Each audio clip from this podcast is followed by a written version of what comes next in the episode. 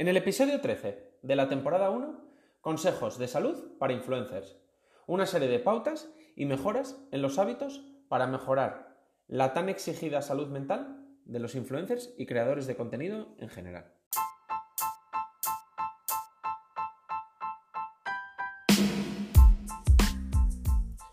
Hola, soy Iván Blanco y esto es Marketing de Influencers, un programa perfecto para influencers o aspirantes a marcas y emprendedores o todo tipo de profesionales del marketing.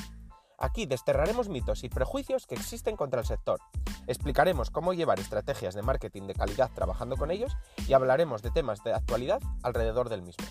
No olvidéis suscribiros en cualquier plataforma de podcasting para estar atentos a nuevos episodios y dejar 5 estrellas si me escucháis desde Spotify. Abrocharos los auriculares, que comenzamos.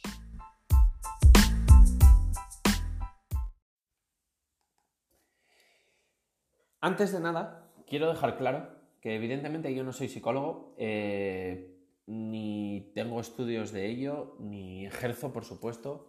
Así que estos son solo unos pequeños consejos o una serie de pautas que yo he llevado a cabo a lo largo de mi, vida o simplemente desde que ejerzo como influencer, mmm, modestamente, e incluso se los he recomendado o se los he escuchado a otros profesionales y creo que, pues, bien utilizados o, o bien integrados dentro de nuestra rutina, pueden ayudarnos a, mejorar nuestra salud mental, a ser menos la carga mental que, este trabajo provoca y, bueno, pues un poco a mejorar nuestro día a día.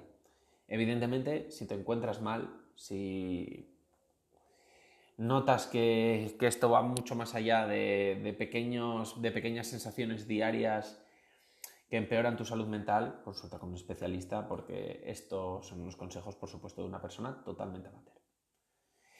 Y vamos a ello.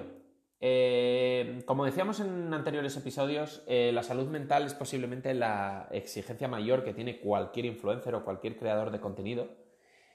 Eh, pues por lo mencionado en ese capítulo y bueno, eh, evidentemente por, por, la vida y la, situación actual, digamos, ya casi del mundo.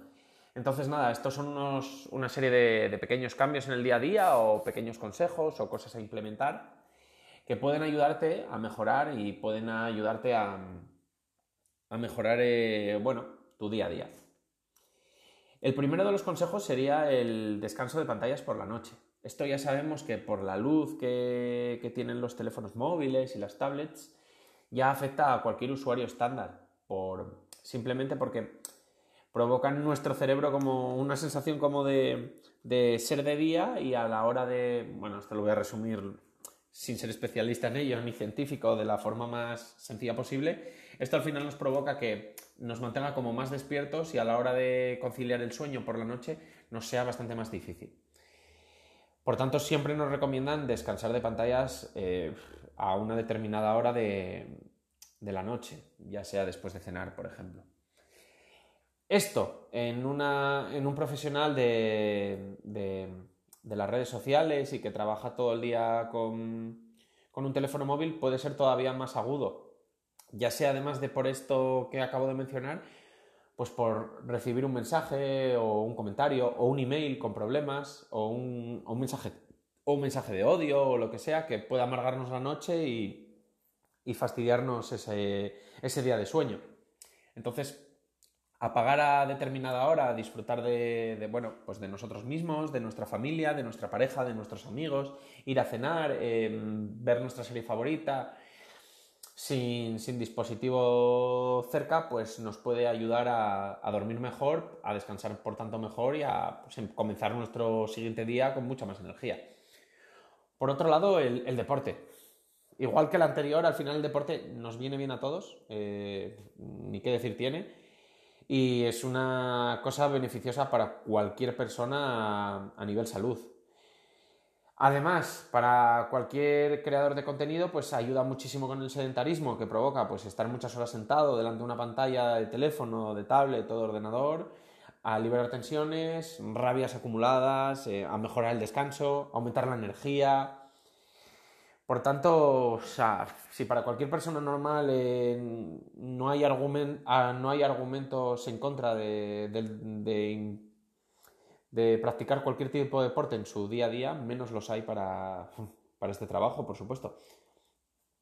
Luego, utilizar las propias herramientas de las redes sociales, eh, tanto las de control del tiempo, son muy importantes. Si, por ejemplo, nos hemos puesto objetivos de pasar no más de X tiempo delante del teléfono o, en esta red social o en estas en general redes sociales, pues al final configurar en, nuestro teléfono o en la misma red social avisos, temporizadores, etcétera, etcétera, nos puede ayudar a, bueno, a conseguir alcanzar estos objetivos. Y por supuesto, y no menos importantes, las herramientas de, de control de comentarios, de control de mensajes, de quién nos puede escribir, de por dónde nos pueden escribir, etcétera, etcétera, porque nos puede pues evitar pues desde recibir una foto incómoda, ya todos más o menos entendéis qué tipo de fotos estoy hablando, hasta un comentario de odio, hasta un mensaje dañino, etcétera, etcétera. Entonces, controlar esto, tenerlo actualizado, este tipo de palabras, fijándonos un poco en qué nos ha afectado, en qué no, y evitar que, no, que podamos, por ejemplo, si subimos una foto, eh, recibir comentarios con este tipo de palabras, pues evidentemente nos puede ayudar mucho. Luego, eh, a nivel también o un poco al hilo de lo que comentaba, no leer todo. Es decir, eh, si por ejemplo recibimos en un vídeo en un comentario 100, o sea, en un vídeo en una foto 100 comentarios, pues posiblemente entre esos 100 comentarios haya bastantes de ellos o algunos seguramente con, mala intención o un comentario negativo o un comentario no constructivo, digamos. Por tanto, eh, no leer todo, no leer esos 100 comentarios, igual solo leer 20, pues nos evita pues, o encontrarnos ese comentario o, leer menos que si leyéramos los, el total de todo. Y al final, pues esto, aunque a veces nos sentamos como impermeables ante este tipo de, malas intenciones o de malos comentarios, eh, seguramente acabará mejorando mejorando la carga mental que tengamos. Y bueno, por supuesto, pues lo mismo buscarnos en Google, buscarnos en las redes sociales, etcétera, etcétera. Pues normalmente y seguramente nos encontremos muchas veces más cosas malas que buenas, o nos centremos más, por desgracia, en las cosas malas que buenas, entonces, pues muchas veces es más ahorrable que otra cosa. Luego, no obsesionarnos con los números. Las redes sociales sabemos que son números, son me gustas, son seguidores, son comentarios, son visualizaciones, son suscriptores, etcétera, etcétera. Y al final son la parte más importante del trabajo porque es la parte que más monetizable es o, de donde depende, como quien dice, nuestro retorno económico.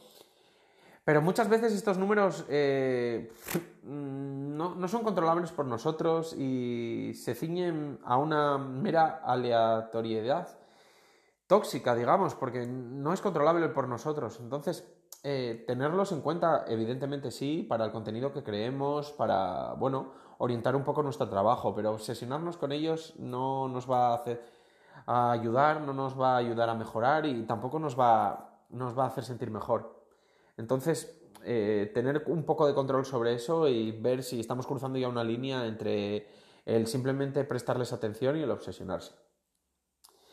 Ahora es otro consejo que se lo he oído a bastante gente, yo lo he probado durante un tiempo y puede parecer una tontería, pero puede ser bastante útil, que sería el ir con un día de retraso. Es decir, en redes sociales en las que mostramos nuestro día a día o para creadores de contenido que muestran su día a día, eh, ir con un día de retraso, es decir, eh, si hoy estoy cenando en un sitio, publicarlo mañana a la hora de la cena, si mañana me voy a pasar el día a tal lugar, eh, publicarlo al día siguiente, nos puede llevar a tener como más controlada nuestra privacidad, sentirnos más seguros, evitar situaciones incómodas de que una persona porque sepa que estamos en un sitio se acerque, eh, igual con buena intención, igual con mala, pero nos puede evitar bastantes situaciones incluso de riesgo y a estar menos expuestos. Eh, puede parecer una tontería, pero es una forma muy fácil de...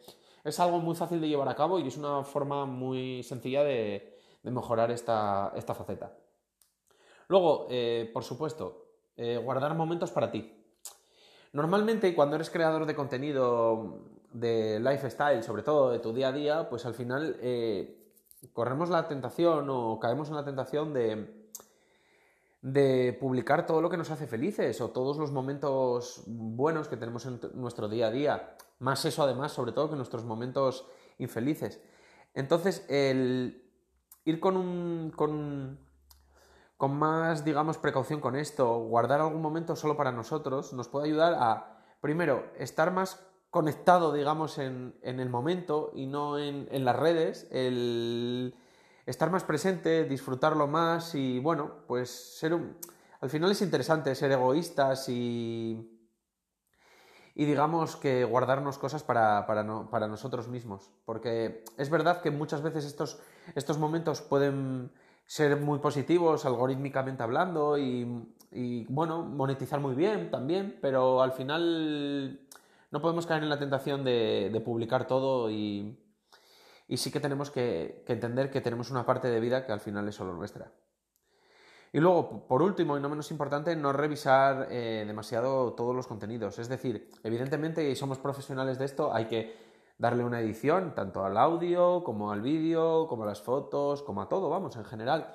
Pero obsesionarnos demasiado, pasar demasiadas horas y sobre todo, más que en el contenido, fijarnos en nosotros mismos nos puede provocar mm, gran daño. Es decir, por ejemplo, estar editando durante bastante rato una foto nuestra en bañador y sobre todo centrarnos, no igual en, en esa playa en la que estemos, sino en nuestro cuerpo, va a ser una carga mental que posiblemente se haga insostenible a largo plazo.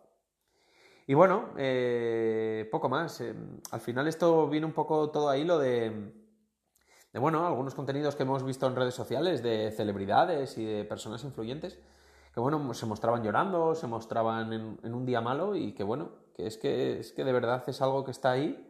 Lo hemos visto en el anterior capítulo de, salud mental e influencers y es algo que tenemos que tener tenemos que tener presente y bueno, pues con estos pasos podemos, ya de por sí algo que es complicado de mejorar o por los tiempos que corren es algo que tenemos bastante expuesto, pues por lo menos poner nosotros pequeños, pequeños cortafuegos, digamos, contra, contra esto.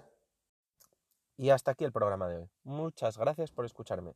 Si queréis comentarme cualquier cosa alrededor del tema que hemos tratado, tenéis dudas o necesitáis mi ayuda sobre cualquier tema del marketing de influencers, os remito al formulario de contacto de mi web marketinginfluencers.com barra contacto o al mail hola arroba marketinginfluencers.com.